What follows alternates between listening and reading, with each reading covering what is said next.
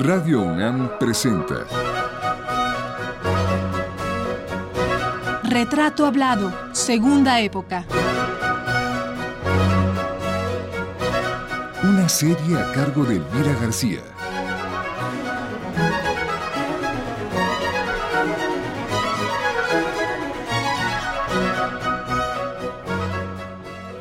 Armando Sayas, tercera parte.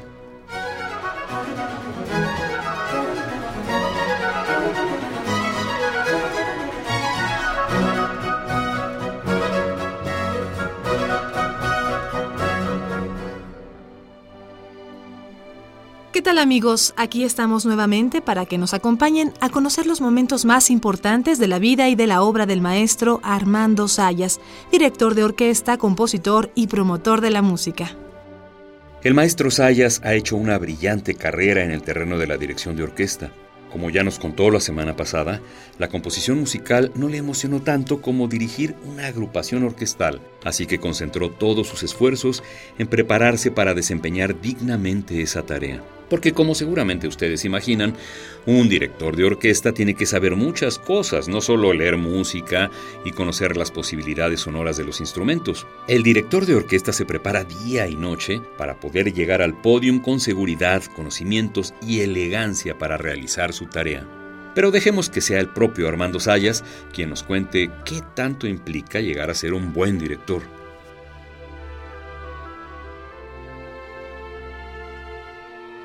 ¿Cuál es el papel del director frente a una orquesta? Bueno, mira, es realmente es muy complejo. Es eh, una actividad compleja eh, que requiere desde luego conocimientos eh, totales desde el punto de vista teórico y práctico, tanto de la composición en sus diferentes materias, desde el inicio de teoría de la música eh, que acompaña al estudio del solfeo, como la armonía, como el contrapunto, como el canon y fuga, como eh, desde luego las, el estudio de instrumentos, eh, piano, uno de teclado, cuerda, aliento, y desde luego también la historia de la música, el análisis musical, em, pues aspectos de psicología, de, digamos, de masas, ¿verdad? muchos, muchos, eh, muchas disciplinas eh, ingresan a la especialidad de, de, la dirección orquestal en una forma necesaria y además práctica, ¿no? Porque además de formarte en una técnica de la dirección, la técnica de la dirección no nada más es este cúmulo de conocimientos teóricos, sino también es una práctica, el ejercicio y, eh, la utilización de nuestro organismo, de nuestro cuerpo, el, conocimiento de nosotros mismos, de, ejercicios de, brazos, ejercicios de peso, como eh, después tuve oportunidad de practicarlo con Markevich. En ¿Ejercicios de, peso? De, peso de los brazos, peso de los brazos, de claridad en, los movimientos de batuta, em, la aplicación de toda esta técnica para eh, que lo entiendan los músicos, y eh, desde luego transmitir a través de este ejercicio técnico, físico, de, mágico, como yo le digo. Realmente la dirección de orquesta es un ejercicio mágico, porque si tú no tienes la capacidad de, eh, presentarte enfrente de una orquesta y tu personalidad no es integral y no dominas en ese momento todo el ambiente, a los 100 o 110 músicos y una orquesta, la orquesta no te toma en cuenta. Entonces tú tienes que transmitir a través de toda tu personalidad, de todo este conocimiento, junto con una técnica especial de em, comunicación, de gesto, para los músicos para lo que están tocando en ese preciso momento. La música, desde luego, es un arte del tiempo y va transcurriendo en una forma eh, eh, constante. Entonces, tus movimientos, tu concepto de lo que está sonando tiene que coincidir con el, con el concepto que mentalmente tú te has formado de la partitura, de la obra que estás dirigiendo en ese momento, que se está ensayando primero, desde luego, primero el ensayo, tienes que transmitirle lo que tú quieres a la orquesta, lo que quieres de cada sección, en fin, y después ya en el concierto. A lo largo de 50 años en que Armando Sayas se ha desempeñado como director de orquesta, se han escrito muchas notas acerca de la calidad que despliega en el escenario cada vez que sube al podium, toma su batuta y dirige una orquesta. Por ejemplo, la crítica Elisa Cahan escribió en la revista Tiempo una reseña acerca de la manera en que acomete esa tarea el maestro Sayas. De esa reseña destacamos la siguiente frase. Armando Sayas obtiene una interpretación refinada bajo su bien controlada batuta. Y el crítico y compositor Raúl Cosío, ya fallecido hace algunos años, escribió esto alguna vez en Excelsior. Armando Sayas tiene una batuta clara y elegante, además de que él es una persona que posee prestancia indudable.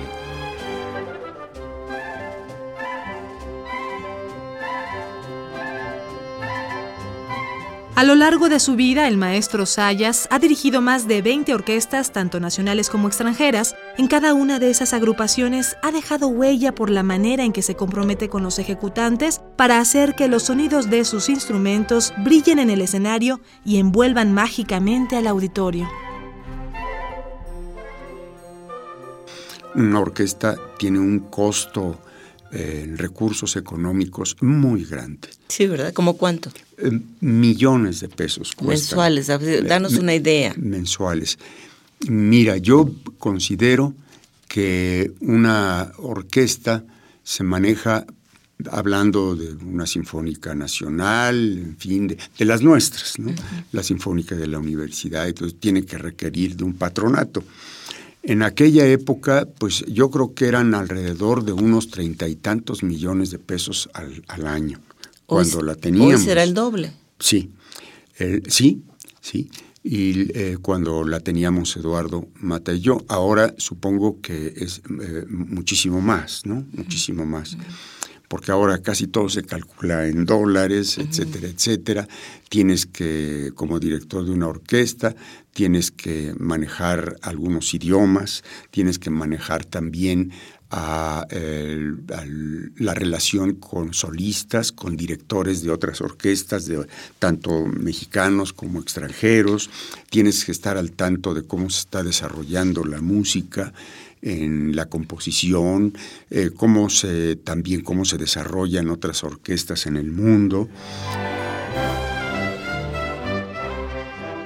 Existe una añeja polémica relacionada con la decisión de que las orquestas mexicanas acepten en sus filas intérpretes extranjeros.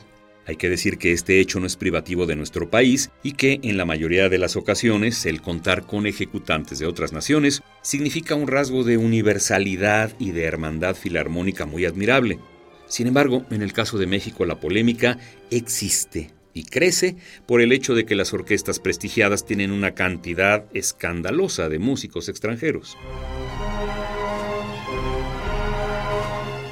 Ahora recientemente ha habido conflictos con la Orquesta Filarmónica de la Ciudad de México, porque hay una serie de protestas porque está, hay muchas plazas dadas a extranjeros.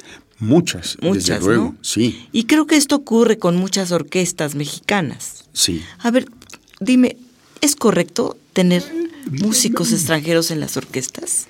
Ocurre en el mundo que los mexicanos vayan a integrar orquestas en Austria, en Alemania, etcétera? Sí ocurre, aunque en menor grado. Sí, afortunadamente, mira, sí hay muchos mexicanos que han eh, eh, realmente se han distinguido, eh, han llegado a niveles de excelencia interpretativa y de dominio técnico de su instrumento que sí se han eh, establecido en otras orquestas del mundo. Te hablo, por ejemplo, en Estados Unidos hay varios, en, no sé, en San Luis, eh, Missouri, eh, conocí algunos en Los Ángeles, en fin, sí hay músicos en los Estados Unidos, en Nueva York también, desde luego en Europa, en París, en Italia, en, en Alemania. Eh, eh, hay, hay, gentes que, se han formado en México. Sí se acostumbra en el mundo. Mira, en las orquestas norteamericanas hay de todo, ¿no? Y también las europeas. este, quizá un poquito menos. Los europeos, tú sabes, son muy especiales. Sí, se cuidan entre sí. se cuidan. La Orquesta eh, Filarmónica de Viena prefiere que sean vieneses, la de, la de Berlín también que sean alemanes, y así otras, otras orquestas en todas partes, ¿no? Eh, pero en menor grado. Lo que a mí no me parece bien es que lo digo en pocas palabras, que una orquesta filarmónica se llame de la Ciudad de México, pero está formada en su gran mayoría por, por músicos extranjeros. Entonces, como decir, bueno, este, ¿de ¿cuál Ciudad de México? Como que no, ¿verdad? Como que no. Y después en la universidad también, claro que... ¿Cómo, cuántos, perdona que te interrumpa, como cuántos músicos extranjeros tiene la Orquesta Filarmónica de la Ciudad de México? Eh, debe tener alrededor, no, no, no Pero digamos una mayoría. Sí, sí, es una mayoría. Es una mayoría, desde luego. En la orquesta de filarmónica de la universidad, también cuando estábamos, eh, que al frente estaba Héctor Quintanar y yo estaba también como director asistente, también se trajeron muchos músicos polacos, checoslovacos, rumanos, americanos. Desde la época de Eduardo Mata trajo a varios americanos. Eh, la Sinfónica Nacional también, eh, de, Luis Herrera de la Fuente trajo, eh, yo recuerdo especialmente a uno porque fuimos amigos, el cornista. de, primera, que ha hecho una carrera brillante, se regresó a España y eh, hizo una carrera brillante. Eh, también eh, en la Filarmónica de la Universidad a un trompetista, a un cornista, a varios violinistas. sí había, pero los sindicatos, por lo menos creo que en la Sinfónica Nacional y en la OFUNAM han establecido un número, y en el Politécnico también, porque ahorita estoy recordando un convenio que hizo la institución, el, Politécnico, con la Orquesta Sinfónica de, la misma institución, cuando yo estaba. Sí, tú y entonces fue el límite de 15%. Y es correcto, ¿no? ¿Te parece correcto? Yo creo que sí, yo creo que sí, porque eh, también tener un espíritu así eh, medio chauvinista o algo así, tampoco. Yo, yo, no, yo no creo. Yo creo que el, eh, siempre es válido tener la influencia de otras escuelas, de otros ambientes, de otras disciplinas, etcétera, y hay que reconocer que el nivel eh, en todos aspectos, el nivel musical en Estados Unidos y en Europa es muy alto desde luego.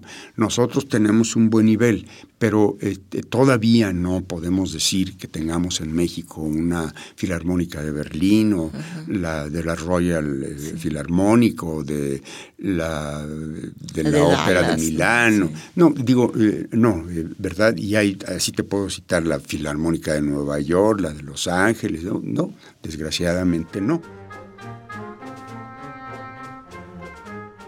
Volveremos en un momento con el maestro Sayas para retomar el asunto del papel de los ejecutantes y directores extranjeros en las agrupaciones orquestales de México. Pero permítanos leer un texto escrito por un violinista mexicano, quien ha tenido la fortuna de formar parte de algunas de las orquestas que ha dirigido Armando Sayas. Ese violinista es Rogelio Medina Burgos, quien en julio del 2008 concibió el siguiente texto. Un director de orquesta es disciplina, sacrificio, dolor, llanto, angustia, estigma y éxtasis. Es inteligencia, estudio, análisis, imaginación y pasión más que amor. Un director de orquesta es una vida, una muerte y su resurrección eterna en el podium. Y agrega. Desde el principio de mi memoria conocida, sé del maestro Armando Sayas, y lo he sabido por mi papá, de quien fue muy amigo desde el conservatorio hasta el final de su vida. Cuando lo conocí, me pareció enorme, imponente, ahora entiendo, lleno de majestad. La primera vez integrado yo a la orquesta de la universidad como violinista en 1974-75, conocí al maestro Sayas como director y seguía pareciéndome enorme e imponente. Cerremos por un momento esas hojas que contienen líneas escritas con la admiración de un joven músico hacia su maestro y volvamos con nuestro entrevistado, quien se apasiona con el tema de la dirección de orquesta.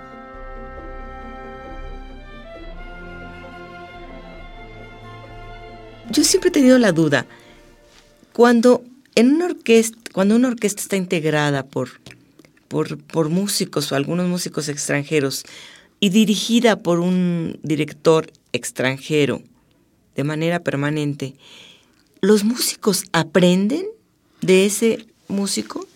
Mira, sí, cuando, cuando el director tiene un, buen nivel, realmente es un maestro, ¿no? Es un maestro que conoce a fondo tanto su especialidad como desde luego las obras y que tiene una escuela detrás, ¿verdad?, que lo ampara una escuela de, técnica y de, conocimientos y todo eso, desde que lo ampara. Sí, aprende. Eh, eh, sí, realmente sí, porque, eh, porque deja, huella. Ahora te voy a decir una cosa que es muy, muy importante. Ya cuando una persona, un músico, de cualquier especialidad, alientos, cuerdas, percusiones, este, metales, etcétera, eh, ya llega a un nivel profesional, ya no eh, le puedes decir exactamente cómo tocar su instrumento, es decir, cómo, tú puedes dar algunas indicaciones y lo tienes que hacer a través no solamente de la palabra, sino transmitirlo, como te decía, tiene que ser toda una técnica de, manifestación física, ¿no? de lo que está en tu mente musical. Entonces ya no le puedes decir nada. ¿no? Entonces son, son maestros, muchos de ellos son maestros del conservatorio. En el caso también de, de la Filarmónica de la Ciudad de México, pues muchos de ellos son los maestros de la Olin Yolistli, que es una escuela de primera, ¿verdad? Y muchos de los maestros de la, de la eh, OFUNAM también están en la Escuela Nacional de Música, otros están en el Conservatorio de la Sinfónica Nacional, pues también hay gentes de, excelentes, ¿no? En la del Estado de México, en la de Guadalajara, hay músicos de primera. ¿No? Y son los maestros de las escuelas profesionales, son los que forman a los nuevos profesionistas.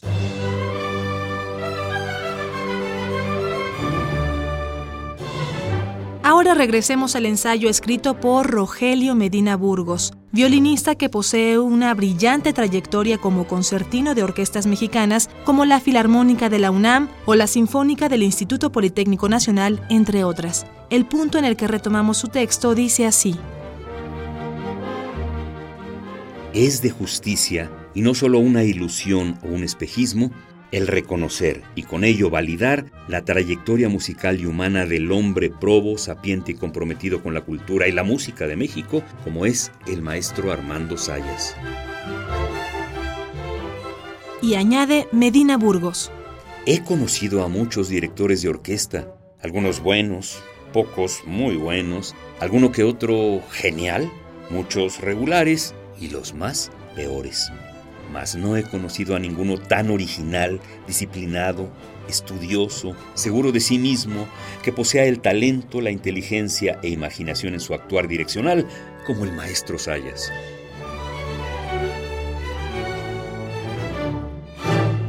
A ver, las experiencias que tú, que tú has vivido con orquestas, porque has, dirigido más de 20 orquestas, ¿no? Sí. Eh, todas ellas todas esas orquestas están integradas por mexicanos y extranjeros. Sí, aquí sí, sí, desde luego, sí. Eh, ¿Tú sientes esta que embonan bien los mexicanos con los extranjeros, porque yo he visto que hay como esa especie de celo de los mexicanos hacia los extranjeros. Los mexicanos se sienten maltratados, relegados, este, una especie de racismo incluso declarado, ¿no? Bueno, yo creo que sí existe esto en muchos casos, desde luego, ¿no? Em, desde luego, vivimos todavía, querámoslo o no, en muchos aspectos, y lo digo muy conscientemente, vivimos aspectos todavía de una mente colonializada, ¿sí? Y sí, desde luego sí se da eh, sin embargo, en algunos casos puede ser que sí, eh, digamos, no, bueno, pues el maestro fulano de tal que lleva un nombre, no sé, o polaco, rumano o italiano, es, bueno, eh, realmente es excelente músico, ¿no? Y quizá otros músicos mexicanos no tengan todavía ese, e, ese nivel. Pero esto yo me atrevo a decirlo nada más como una, una cosa supuesta, porque tenemos afortunadamente, tenemos en México gente de muy brillante, eh, este, eh, de, una eh, enorme capacitación profesional y técnica ¿no? y, musical. Entonces, yo creo que eso no debería de existir. Pero eso quién lo provoca? Ese, esa diferencia entre mexicanos y, extranjeros y esa especie de racismo, ¿la provoca el mismo director de la orquesta o quién? O el hecho mismo de que los, los músicos cobren en dólares, los extranjeros y los mexicanos en pesos, tú lo dijiste hace un rato. Pero no en ¿Es también el trato del director con la, con, el, con la agrupación? Mira, bueno, te soy sincero, no sé si se ha dado el caso de alguno de los directores extranjeros que han venido a ocupar las direcciones titulares de, de orquestas realmente no te lo. Pero tú procuras, por ejemplo, tu experiencia, tú procuras no hacer eso. Ah, no, no, definitivamente no. Por ejemplo, en el Politécnico eh, eh, había eh, músicos rusos, había músicos, em, pues sobre todo rusos y algunos, mira, ya hace tantos años que no recuerdo la, la em, déjame tratar de recordar. Pero bueno, eh, no importa exactamente la nacionalidad del músico, eso no importa, ¿no? Pero, ah, bueno, eh, había dos japoneses. Eh, este, eso realmente no importa, sino el hecho mismo de que pudiese haber un desacuerdo o un conflicto de tipo, de tipo humano o este, como en las mejores familias, ¿no? Diría yo, como en las mejores familias, pues hay, hay disgustos, hay, este, hay eh, coincidencias, hay este, gente, todo, todo tipo de, emociones, ¿no? Eh, que se pueden dar. Y en las orquestas seguramente sí se dan, ¿verdad? Pero yo cuando no, no se pagan en dólares aquí a los músicos de las orquestas porque no se puede, no se puede. E, es decir, eh, por, por, por, ley, ¿no? Es decir, si tú tienes un nombramiento de cualquier institución, tú tienes que los nombramientos son en pesos, ¿no? Desde luego. No, eh, cuando yo decía de algunos extranjeros que cobran en dólares, me refería a solistas. Ah, sí, o a eh, directores huéspedes. O a directores huéspedes, ¿no? Ah, qué bueno que lo aclaras. Por, porque por, lo define el contrato, ¿no? el, contrato. No, no, aquí no, afortunadamente no, no se da eso. Y mira, tengo que, eh, que, decirte esto que lo he podido ver. Muchos de los músicos extranjeros que vinieron a la FUNAM, que vinieron a la Sinfónica Nacional, que andan disgregados en diferentes orquestas del país, y, desde luego la Filarmónica de la Ciudad de México, se han adaptado a nuestro país. E, e, es más, este, muchos este, ya no quieren regresarse, ¿no? no quieren, no, como que dicen, no, pues yo no tengo que ir a hacer allá, yo, ya soy mexicano, ya mis hijos nacieron aquí, mi familia. Se casan aquí con mexicana y Sí, entonces ya, ya, ya eso desaparece, ¿no? Desaparece. El maestro Armando Sayas aprendió mucho de su paso por las orquestas más destacadas del país y de Latinoamérica. El maestro ha trabajado intensamente a lo largo de medio siglo y a sus 78 años de edad sigue en activo y aportando su talento en la formación de jóvenes músicos mexicanos de coros y orquestas juveniles. Son muchas las instituciones culturales que tienen la huella del trabajo de Armando Sayas. De los años 60 a los 80 desempeñó las siguientes responsabilidades. Maestro de cátedra de dirección de orquesta en el Conservatorio Nacional, jefe de cátedra de acústica musical en la ESIME del Politécnico Nacional, cargo que dejó en 1966. De 1969 a 1980 fue coordinador musical de la Casa del Lago y de 1970 a 1973 hizo esa misma tarea para el Ballet Folclórico de México. Esta radio UNAM, por la que ustedes nos escuchan, también fue centro de trabajo del maestro Sayas, quien dirigió la emisora de 1972 a 1973. Todo esto ocurría mientras desarrollaba la tarea musical que más le apasiona, dirigir una orquesta. en todas las orquestas que, que has dirigido y bueno, unas que no vienen aquí mencionadas, desde la Filarmónica de la Ciudad de México, la Sinfónica Nacional de México, la Orquesta de la Ópera de Bellas Artes de la que hablabas hace un rato, sí. Sinfónica de Bellas Artes, la Sinfónica de la, del, del Instituto Politécnico Nacional, en fin, de todas estas experiencias, ¿cuál ha sido la que más te ha marcado como ser humano y como músico? Bueno, desde luego dos, dos, eh, porque pues fue mi orquesta durante muchos años, la de la universidad, ¿no? Ellos me han olvidado mucho, pero yo no. Yo, yo lo puedo decir con orgullo, ahí aprendí muchísimo, tengo muy buenos amigos y eh, desde luego pues fue, estuve muchos años, 18 ¿Cuántos años. 18. Desde que entraste con... Con una intermitencia, eh, que estuve en la Casa del Lago del 69 al 73, que me llamó nuevamente un queridísimo amigo, Diego Valadez.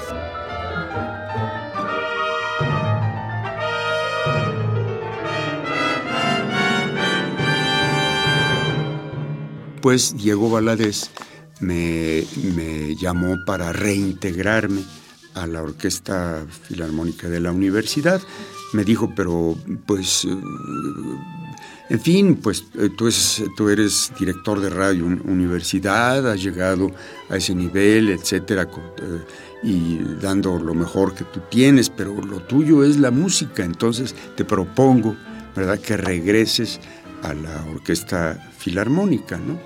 Y desde luego, pues no lo pensé dos veces, porque dije, bueno, yo quiero muchísimo. Una de mis casas fue Radio Universidad, trabajé durante 10 eh, años o 12, 10 años, ¿no?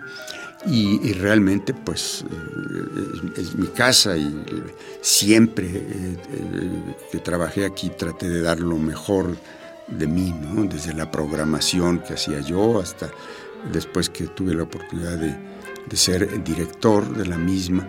Muy bien, pero pues no lo pensé, lo mío es la música. Entonces regresé y desde, estuve hasta que eh, eh, ingresó como director titular Jorge Velasco.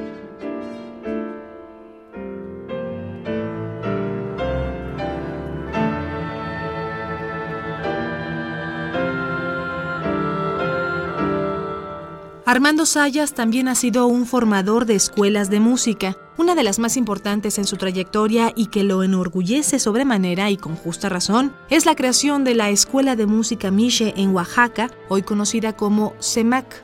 Esa institución musical, hoy exitosa y que está formando y aportando grandes artistas, empezó con un granito de arena. Y la persona que sembró ese pequeño grano fue el maestro Sayas. De esto y más hablaremos la próxima semana. Por hoy queremos despedir esta emisión con el párrafo con el que termina el ensayo del violinista Rogelio Medina Burgos, que dice así. Después de tanto tiempo, el maestro Armando Sayas me sigue pareciendo enorme, imponente, lleno de majestad, como me pareció aquel día cuando lo conocí, teniendo yo entonces cinco años de edad.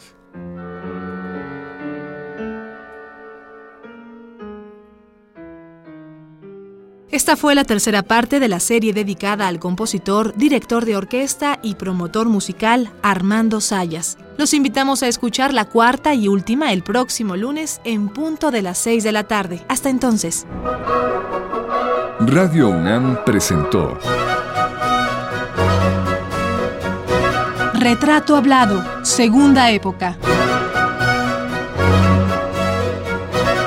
Una serie a cargo de Elvira García.